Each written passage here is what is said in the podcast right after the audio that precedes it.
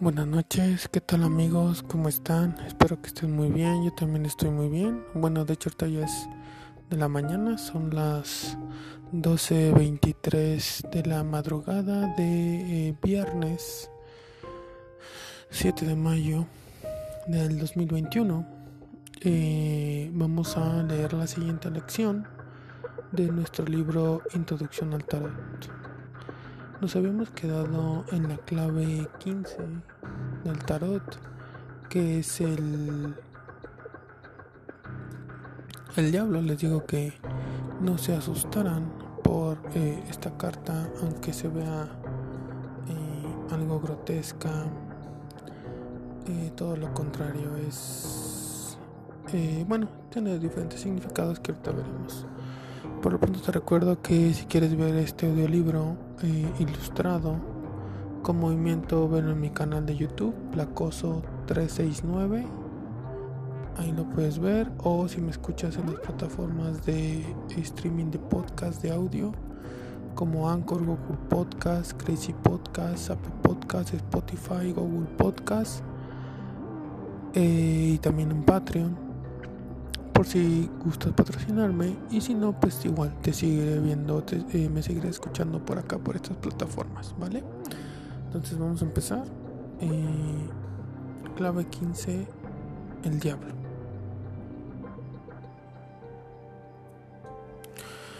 El principio de contraste que se sigue a lo largo del tarot es obvio comparando las claves 14 y 15 el ángel de la temperancia es un ángel de luz. La clave 15 muestra un ángel de las tinieblas. De todas las claves del tarot, la clave 15 es una de las más importantes.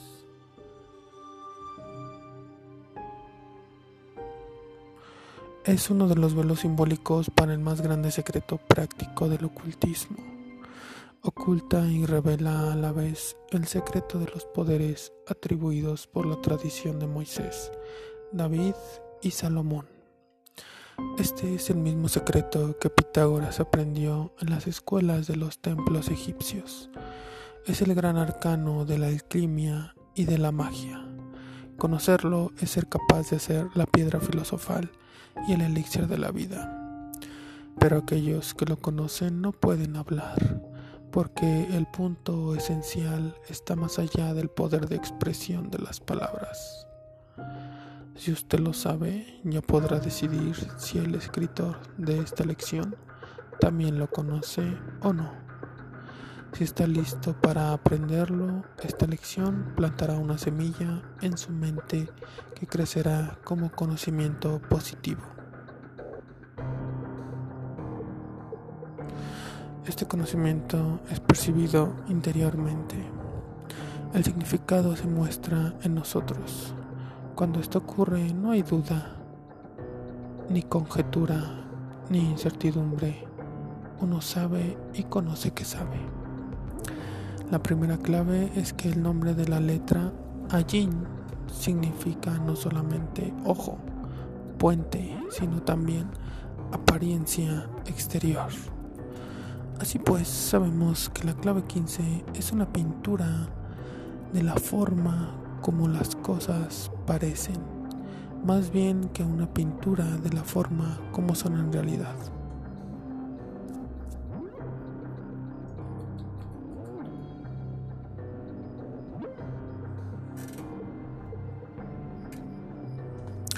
Además, debemos tener en mente el hecho de que cada clave del tarot es una pintura de la humanidad misma un símbolo de algún aspecto del yo uno que se manifiesta en las innumerables personalidades que constituyen la raza humana. Llegar a percibir los aspectos no desenvueltos de la personalidad es el primer paso hacia la derrota de nuestras respuestas diabólicas a la experiencia de la vida. La misma palabra diablo procede de un sustantivo griego que significa calumniador. Esto puede contribuir al entendimiento de lo que la clave 15 significa realmente. Representa todo o cualquier cosa que le proporciona al hombre una mala opinión del mérito y del valor de, su naturaleza. Exactamente qué produce esta opinión? ¿Qué más sino las apariencias que constituyen el medio ambiente humano cuando es interpretado superficialmente? Pero si sabemos lo que son, de dónde proceden y cuál es su propósito en el orden cósmico, comprenderemos cómo tratarlas. La Biblia nos proporciona otra indicación al respecto cuando nos dice que la serpiente que tentó a Eva fue creada en un día en que el Señor miró todo lo que había hecho y lo declaró muy bueno. Si pensamos largo y profundamente en el problema de la creación, veremos que el Señor no disponía de otro material sino su propia substancia.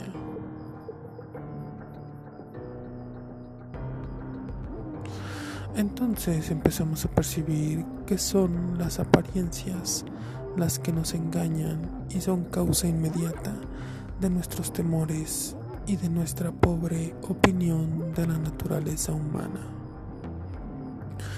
En resumen, entonces, la clave 15 representa el poder uno como aparece a aquellos que se conforman con tomar sus apariencias al pie de la letra. Cuando miramos el mundo que nos rodea, vemos un compuesto de elementos aparentemente incoherentes, mezclados en incurable confusión. De esta confusión, la mezcla imposible de macho y hembra, animal y humano, ave y bestia, que es la figura central de la clave 15, es un ejemplo perfecto. Nada semejante existe realmente, sin embargo, todo en ella es algún aspecto de la realidad.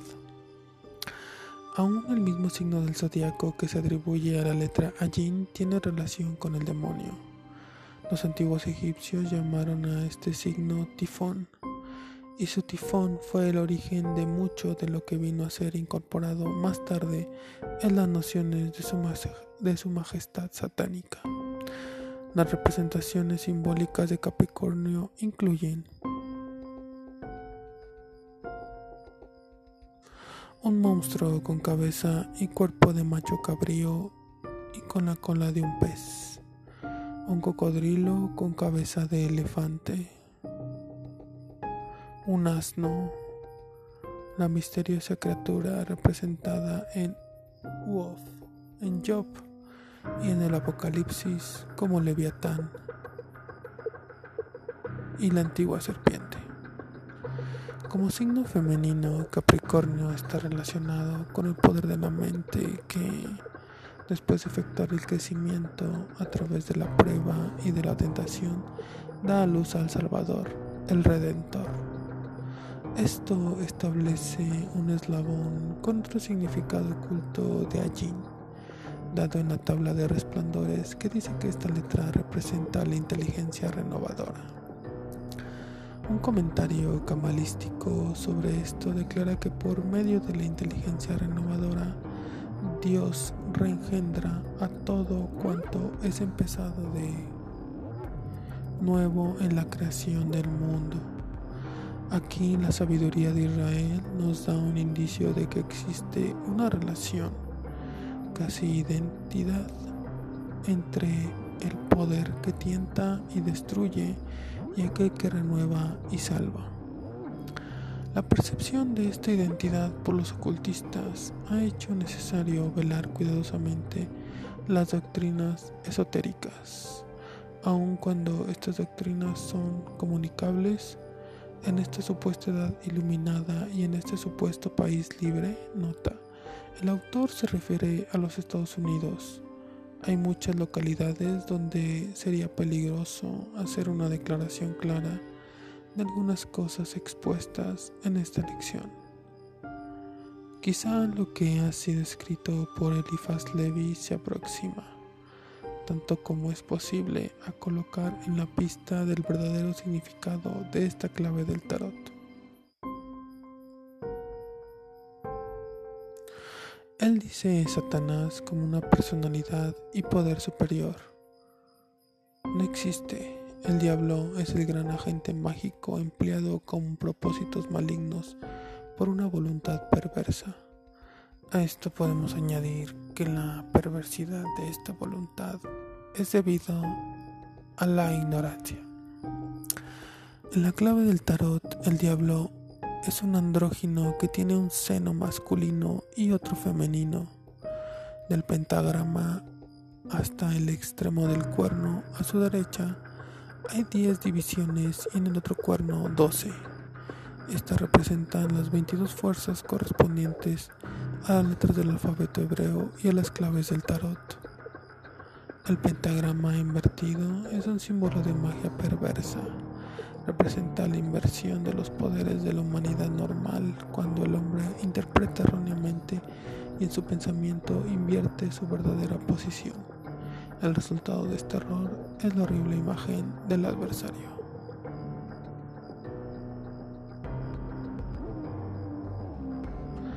El demonio tiene las orejas de un asno porque el asno es uno de los símbolos de Capricornio. Su rostro es el de un macho cabrío, aunque tiene una mirada humana. Esta parte del simbolismo se refiere a la manifestación sexual del poder de vida, llamada ahora libido por la psicología analítica. El grueso y velludo cuerpo del demonio sugiere el elemento tierra. En la versión coloreada de esta clave se encuentra pintado de color carmelita, matiz terrio. Sus proporciones macizas sugieren los pesados poderes del plano físico. Sus alas son las de murciélago, alas de tinieblas, porque los murciélagos vuelan durante la noche, simbolizan los medios ocultos por los cuales las fuerzas del plano físico y los poderes de la energía instintiva son transportados del lugar o transmutados de una forma en otra. Las alas y talones de águila hacen referencia al signo de Escorpio. Y por lo tanto hay ideas que son representadas por la letra Nun. Para un simbolista, los talones del águila sugieren el elemento agua. Y este nos recuerda que uno de los emblemas astrológicos para Capricornio es mitad macho cabrío y mitad pez. El símbolo de Mercurio sobre el vientre del demonio se refiere al control ejercido por la autoconciencia sobre la fuerza simbolizada por el diablo. La parte superior del símbolo de Mercurio es amarilla y la cruz es roja. Así que el simbolismo total representa una combinación de los poderes pertenecientes a Mercurio con los de Marte, el planeta exaltado en Capricornio. Esto sugiere a la subconsciencia que llegando a percibir las limitaciones de las apariencias superficiales, podemos transportar, transformar nuestras acciones y estados mentales y emocionales trayéndose luz a las áreas oscuras de nuestras vidas.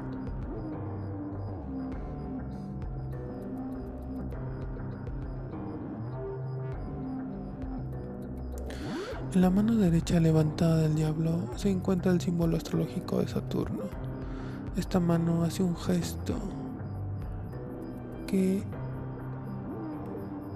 es tanto como decir, no hay nada oculto, lo que ve es todo cuanto hay.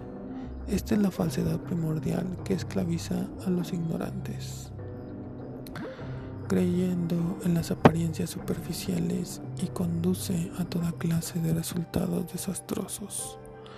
La antorcha invertida en la mano izquierda del demonio es similar a la antorcha que se encuentra en la mano del ángel de la clave 14. Arde humeante y da poca luz, es un símbolo del uso invertido de la fuerza de Marte. Las figuras encadenadas al cubo, símbolo del conocimiento parcial del plano físico, son humanas pero bestializadas. Representan lo que sucede a la conciencia humana cuando es dominada por el conocimiento falso. Al principio de esta sección dijimos que el gran secreto no puede expresarse. Así que lo que escribimos concluyendo esta lección debe ser desarrollado por cada uno de nuestros lectores a medida que progrese en comprensión.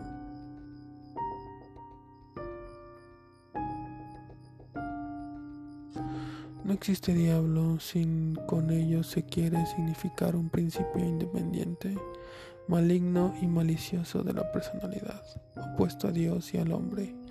Hay un diablo si por este término se entiende el poder universal de materialización que parece encerrar la luz limitada y limitada en los límites de la existencia de tres dimensiones. Este es el poder de que subdivide aparentemente a la vida una en muchas vidas separadas. Con todo, este mismo poder es el que redime, renueva, ilumina y finalmente nos libera. Cuando entendemos lo que es en verdad y sabemos lo que somos realmente, el adversario es vencido. El nombre del adversario es legión o multiplicidad. La conciencia que lo vence es la realización de la unidad. ¿Cómo puede desenvolverse esta realización? Por el ejercicio del poder llamado Mercurio por la atención, por la observación, por la formación de interpretaciones correctas y planes apropiados. Entonces el mismo poder que nos mantiene encadenados llega a ser la fuerza que nos hace libres y el oponente que enmarca los problemas que nos confunden llega a ser el maestro del fuego, quien nos ayuda a encontrar las soluciones y juega con gran habilidad. Lección 9, clave 16, la torre.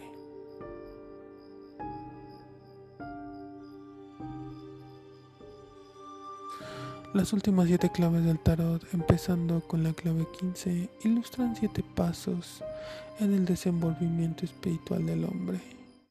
La primera etapa es la del temor, la ignorancia y la miseria. Ese es el estado de cosas y de la mente experimentado por la mayoría de seres humanos. La sabiduría eterna entiende esta etapa como necesaria, infelices como son aquellas personas que no han avanzado más allá. No son en forma alguna víctimas de leyes ciegas que no tienen en consideración la vida humana. No son niños olvidados por una deidad que permanece ausente demasiado descuidada para proveer lo necesario para su bienestar, y mucho menos que están sufriendo de malignos impedimentos ideados por un demonio personal. Su estado es la consecuencia necesaria de la naturaleza del proceso creativo, porque la creación se efectúa por evolución y desenvolvimiento progresivo. Para que tenga algún sentido, esto debe ser el de ir de menor a mayor. Desenvolvimiento de la limitación y restricción relativa hacia una mayor medida de la libertad. Este progreso de liberación progresiva del hombre está dividido por la sabiduría eterna en siete capas correspondiendo a las últimas siete claves del tarot. La segunda etapa está representada por la clave 16. Su diseño está basada en el significado esotérico de la letra PEF.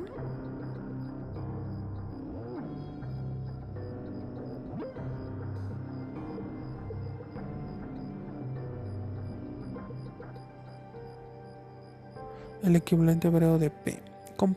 compare la clave 16 con la clave 10. Verá que el carácter para P es el mismo que el de la letra Kaf, con algo más añadido que luce como una lengua en una boca abierta. Esto es exactamente lo que Pefs representa, la boca abierta del hombre como órgano del lenguaje. La boca la cual nos capacita para expresar nuestros pensamientos en palabras está en contraste con el ojo que es el órgano que nos capacita para recibir impresiones de las varias apariencias que constituyen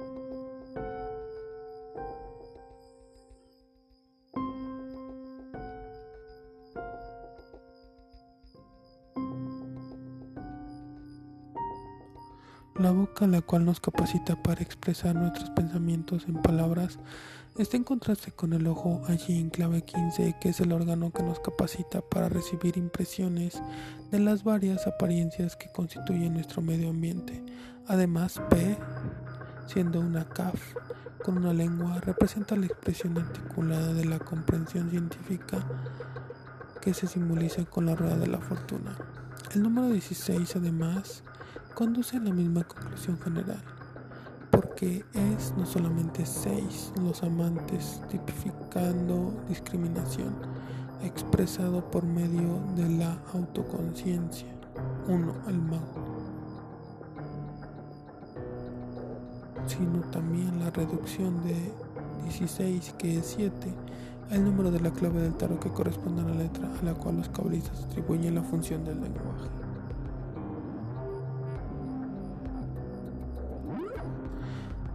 Resplandores dice que la letra P corresponde a Marte, el planeta que rige el cerebro, Aries, y los procesos reproductivos, Escorpio. Marte además está exaltado en Capricornio, correspondiente a la clave 15. Marte es el nombre astrológico de la fuerza que proporciona tonicidad a nuestros músculos. Es la fuerza enviada desde el cerebro como una carga eléctrica a lo largo de los nervios motores. Estos diminutos impulsos eléctricos enviados desde el cerebro disparan la actividad de los músculos. Como una chispa de una batería produce la explosión de una carga de pólvora. Así, el mago representando a Mercurio y a la autoconciencia viste un manto de color rojo que indica la fuerza de Marte la mente autoconsciente, autoconsciente usa la batería cerebral para disparar las explosiones de la actividad muscular. Podemos controlarnos sin controlar nuestras circunstancias porque podemos trasladar percepciones mentales a palabras. Básicamente pensamos en imágenes, de aquí que la clave 4, el emperador, esté asociado con el sentido de la vista. No obstante, hasta que podamos expresar lo que vemos y hasta que aquello que digamos esté de acuerdo con las cosas como son realmente, en lugar de ser meramente la expresión de opiniones basadas en la aceptación superficial de las apariencias, no podremos planear nuestras acciones inteligentemente ni asegurar la cooperación de otras personas.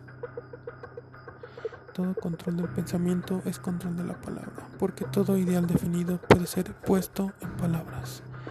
Aquí se debe recordar que las varias terminologías de las artes y de las ciencias, incluyendo las de las altas matemáticas, son en realidad formas de lenguaje tan ciertamente como son las del lenguaje ordinario. Así que cuando decimos que la salud, la felicidad y el éxito se obtiene a través de pensar correctamente, queremos decir que estas condiciones deseables se hacen manifiestas por el uso correcto del lenguaje. Recíprocamente, las condiciones de enfermedad, miseria y fracaso siguen al uso incorrecto de las palabras. Nuestra casa de vida está construida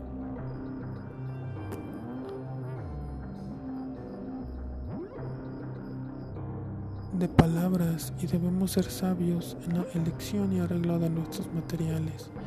La clave 16, por lo tanto, está llena de símbolos relativos al lenguaje. Tan pronto como son señalados se hacen obvios. Cuenten las hileras de mampostería en la torre, son exactamente 22. Ahora cuenten los yot que cuelgan en el aire a ambos lados del edificio. Son 22. Todas las letras del alfabeto hebreo se desenvuelven de la letra Yos. De ahí que 22 yots sean símbolos de los poderes representados por las letras hebreas y por las claves del tarot. Estos yots cuelgan en el aire, aunque uno de los principios de la sabiduría eterna es este. Las fuerzas de la vida que entran en el pensamiento son también las fuerzas que toman forma en todas las cosas físicas. Estas fuerzas en sí mismas no tienen base física, por el contrario, se sustentan por sí mismas y son el fundamento de todo lo demás. Por consiguiente, 10 de los yots se encuentran a un lado de la torre, formando un modelo semejante al árbol cabalístico de la vida, el diagrama de los 10 aspectos básicos del poder de vida inteligible para el hombre. Representa también los tres elementos, fuego, aire, agua,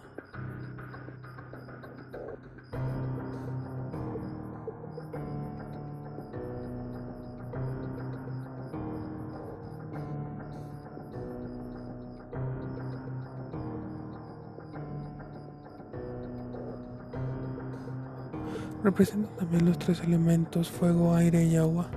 El cuarto elemento, tierra, es solamente una síntesis de los otros dos, combinados con los siete principios activos correspondientes a los planetas astrológicos.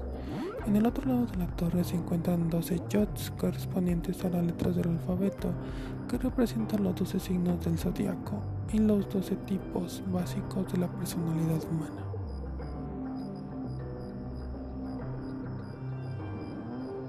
Estas letras además están agrupadas en tal forma que componen el contorno de una figura 8, como un punto en el centro de cada círculo.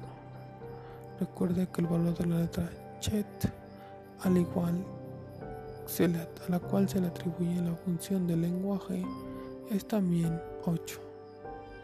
No podemos desarrollar el significado aquí, simplemente lo traemos a su atención para mostrarle cómo cada detalle del tarot esotérico fue diseñado cuidadosamente. Las 22 hileras de mampostería de la torre simbolizan el uso erróneo de las palabras. Es como si los constructores de la torre, buscando protegerse de un ataque, se hubieran en su lugar aprisionado. La torre está construida con ladrillos como lo fue la torre de Babel, a la cual hace alusión. La Biblia dice que quienes construyeron la torre de Babel, que usaron ladrillos en vez de piedra,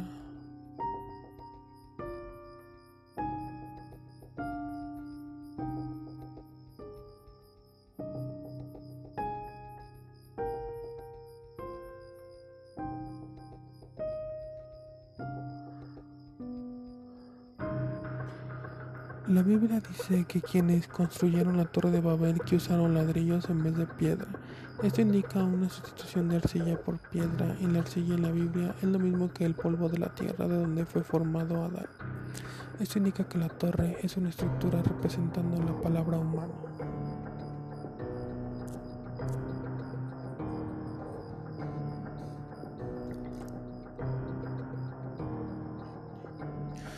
Cuando esa palabra es el producto de la conciencia no iluminada en la alegoría bíblica, como en el tarot, Adán representa aquello en nosotros que da nombre a las cosas.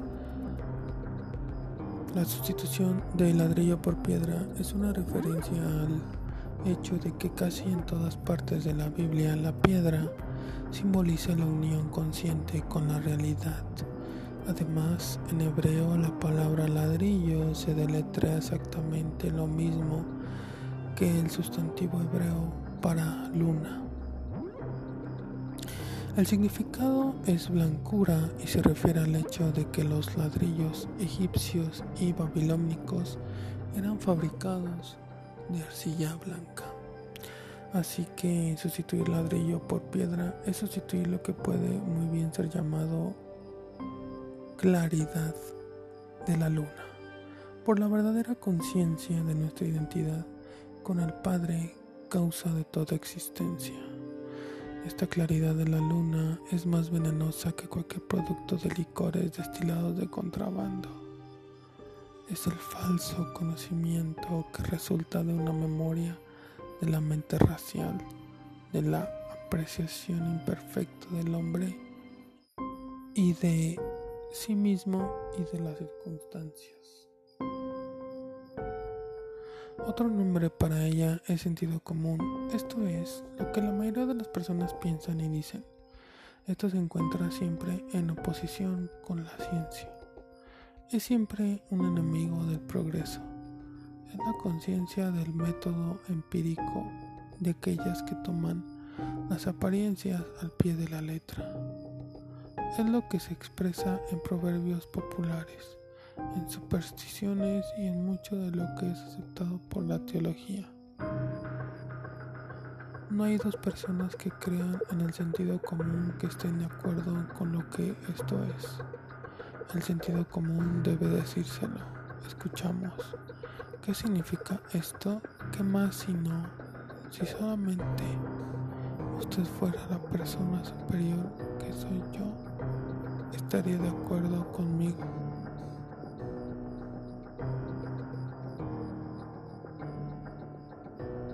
Construir su casa de vida con los ladrillos del sentido común es afligirse con la maldición de Babel. El sentido común es solamente una confusión de lenguas.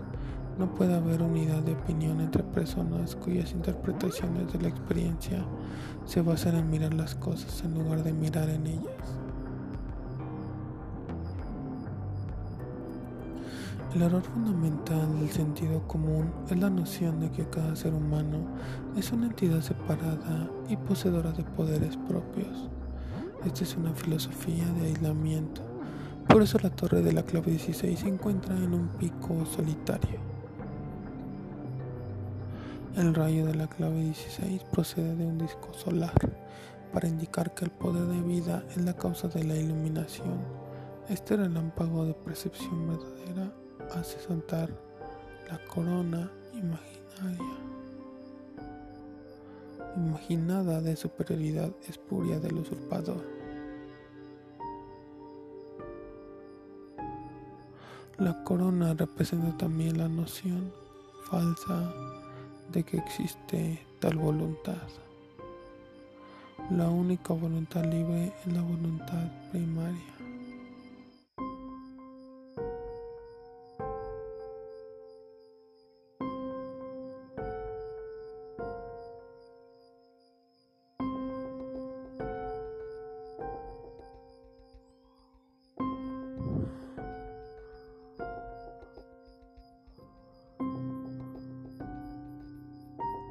La corona representa también la noción falsa de que existe tal voluntad.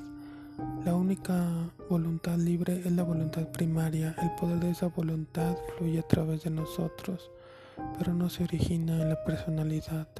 Tenemos la facultad de usar esta voluntad libre en una misma forma como hacemos uso de la energía radiante que es su expresión física. El rayo inicia un fuego que destruirá finalmente la torre. En la segunda etapa de desenvolvimiento se produce un relámpago repetido.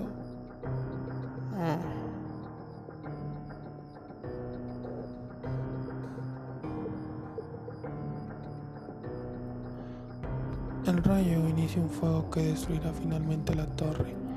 En la segunda etapa de desenvolvimiento se produce un relámpago repentino de percepción que trastornará todas nuestras opiniones y parecerá destruir los mismos fundamentos de nuestra existencia personal. Más tarde veremos que esta aparente catástrofe es seguida por aquella otra etapa de desenvolvimiento en la cual no existe nada del terror representado aquí.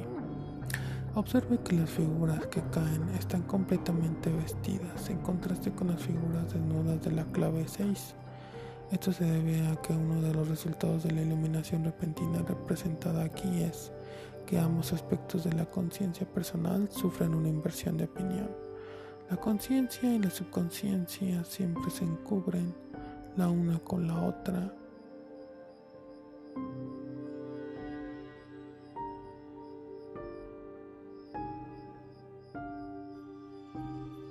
conciencia y la subconsciencia siempre se encubren la una con la otra hasta cuando viene el despertamiento. Se encuentran siempre más o menos con propósitos encontrados. Usa esta clave como un medio para vencer sus supersticiones. Úsela para liberar su mente de la esclavitud del sentido común. Úsala también cuantas veces se encuentre afrontando lo que parezca ser un problema. Usted tiene un problema porque es ignorante. Es ignorante porque hasta ahora ha aceptado alguna apariencia al pie de la letra. Se encuentra con un problema porque sus palabras expresan observación imperfecta y razonamiento pobre, que la clave 16 le ayudará a vencer este uso erróneo del lenguaje. No necesita creerlo, solamente inténtelo. Se deleitará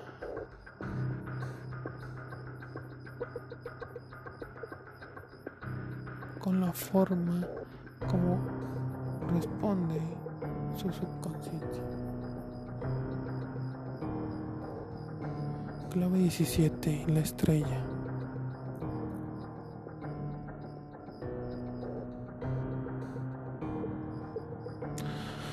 La tercera etapa del desenvolvimiento espiritual es la etapa de la revelación simbolizada por la clave 17. Con esta clave también llegamos a la doctrina del tarot sobre la meditación.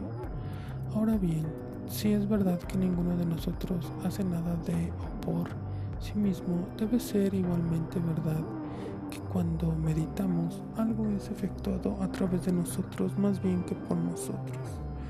El libro de signos dice que el equilibrio entre el proceso de triunfo universal y la naturaleza fundamental de las cosas está preservado por la incesante meditación del poder de vida en su propia naturaleza. Cuando el ser humano medita realmente, participa de esta continua meditación del poder de vida. Por el tiempo en que recibimos el texto del libro de signos, recibimos de la misma fuente la siguiente instrucción. Una de las más profundas doctrinas de la ciencia sagrada es la doctrina de que el universo debe su existencia al perpetuo conocimiento, reconocimiento que el Creador tiene de sí mismo.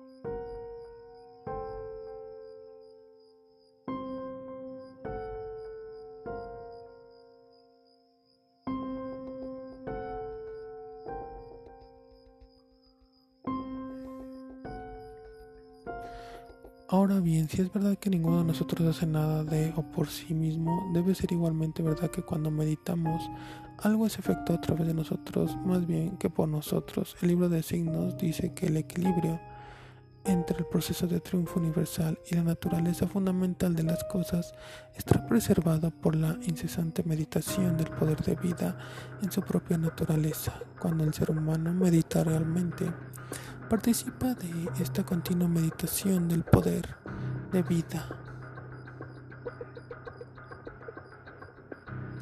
Por el tiempo en que recibimos el texto del libro de signos, recibimos de la misma fuente la siguiente instrucción. Una de las más profundas doctrinas de la ciencia sagrada es la doctrina de que el universo debe su existencia al perpetuo reconocimiento que el Creador tiene de sí mismo. El universo es pensado a existencia y mantenido en existencia por el pensamiento. Sobre este fundamento descansa la estructura total del ocultismo práctico y por esta doctrina puede comprender la importancia de la meditación. Cuando quiera que los aspirantes mediten verdaderamente, comparten el ejercicio de los poderes divinos que lo crean todo. Así que una de las pruebas por las cuales un estudiante puede saber si ha tenido o no realmente éxito en la meditación es esta. Permítasele averiguar si lo que ha estado haciendo toma forma o no en la producción de algo mejor de lo que había antes de empezar a meditar. Ante la contemplación de sí mismo por el espíritu, el universo aparece como es realmente la aplicación correcta del tarot nos muestra la realidad, no las apariencias superficiales. La Madre Divina está siempre develada ante su Señor.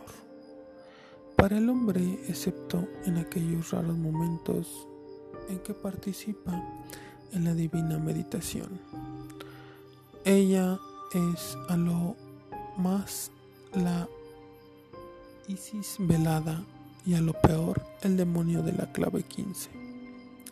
Entre las letras hebreas la meditación está representada por Etzadi, el anzuelo. Está en la letra del signo zodiacal Acuario, el portador de agua. En consecuencia, los símbolos de la clave 17 incluyen referencias obvias a este signo. El nombre hebreo para Acuario está asociado por el número con la circulación de la sangre. La sangre es verdaderamente el portador de agua en el cuerpo humano. El significado oculto aquí tiene que ser con el hecho de que el estado orgánico en el cual se hace posible la meditación es realmente un estado químico de la sangre.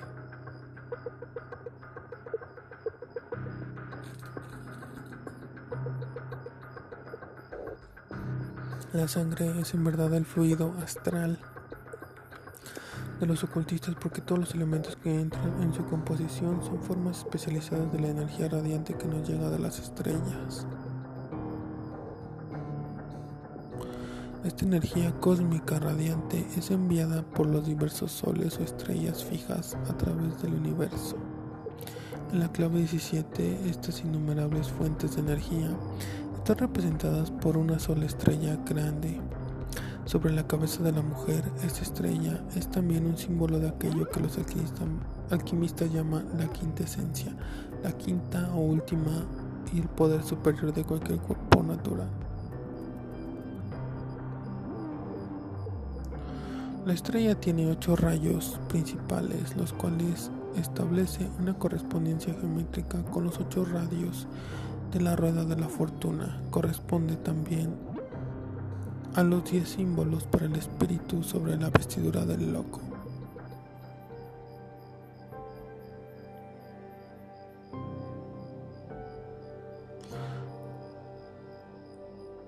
Las siete estrellas menores corresponden a aquello que los alquimistas llaman sus metales.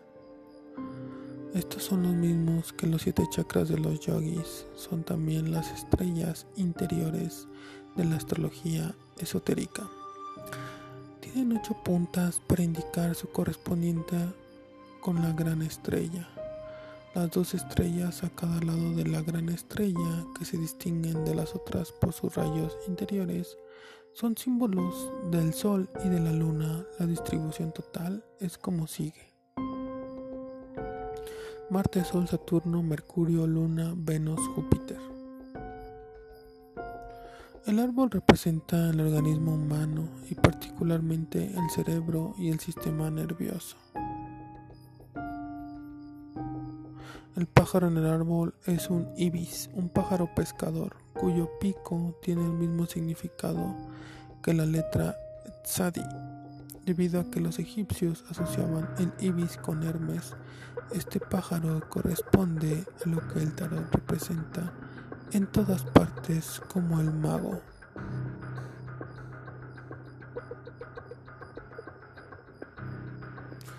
La mujer es la misma que la emperatriz y que la mujer de la clave 8. Observe que la reducción de 17 es 8. Esta misma mujer aparece nuevamente como el danzante del mundo en la última clave del tarot. Los antiguos astrólogos decían que Acuario estaba regido por Saturno y esta atribución era corriente cuando el tarot fue inventado.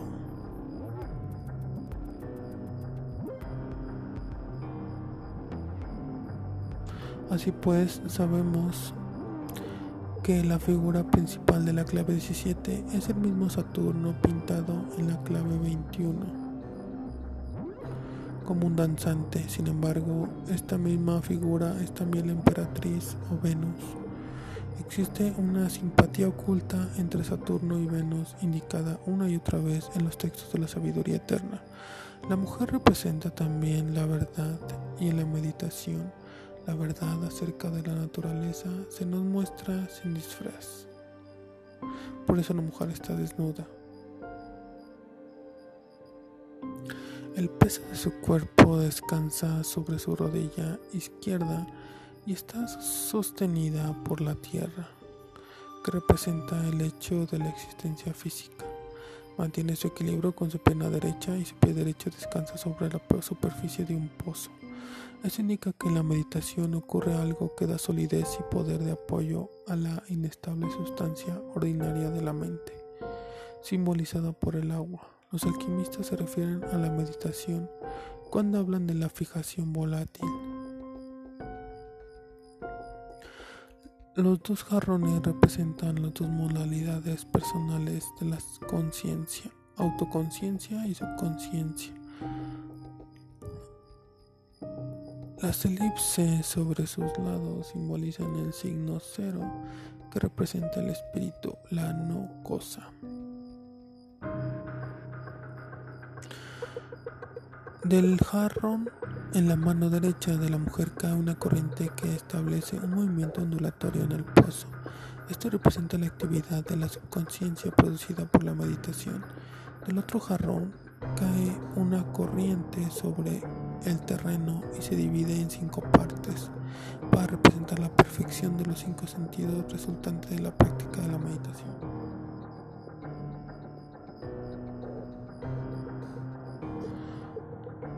En la montaña es igual a las mostradas en la clave 6 y 8, representa la protección de la gran obra, que es el control de las formas inorgánicas de actividad del poder de vida. En alquimia llamada la obra mineral, es la realización final de la práctica oculta.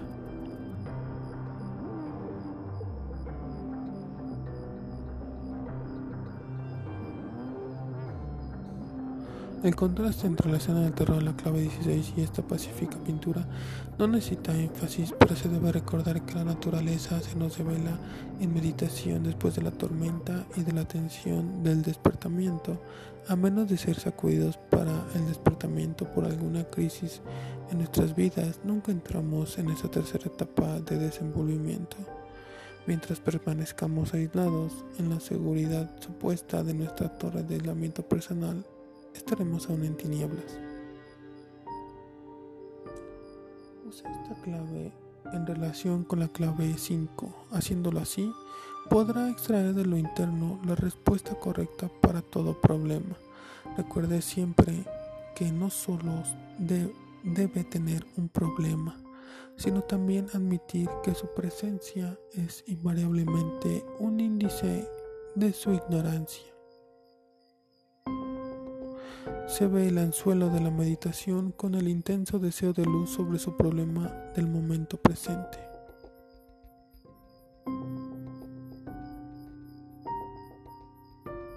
Sea específico, no se siente en silencio con la mente alerta a cualquier cosa que pueda venir.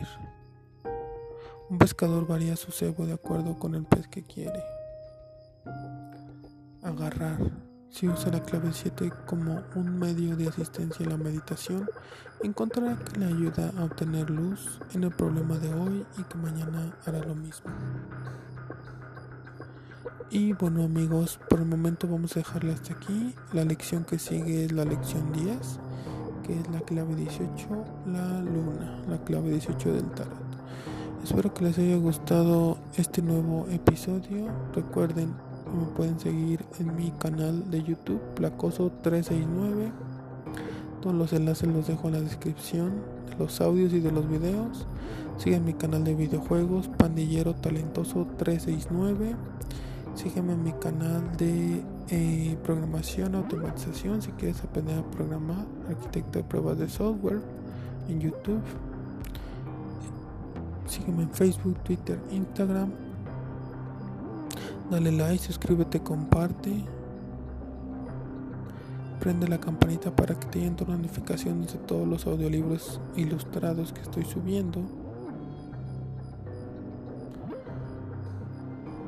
Escúchame en Anchor, Google Podcast, Crisi Podcast, Apple Podcast, Google Podcast, Spotify. Y si quieres patrocinarme en Patreon desde una al mes, también te lo agradezco mucho. Espero que les haya gustado este nuevo episodio y Pasen linda noche, linda mañana, lindas madrugadas, linda tarde, donde quiera que me escuchen. Muchas gracias. Gracias por escuchar. Suficiente por hoy. Gracias por escuchar amigos de la supraconciencia.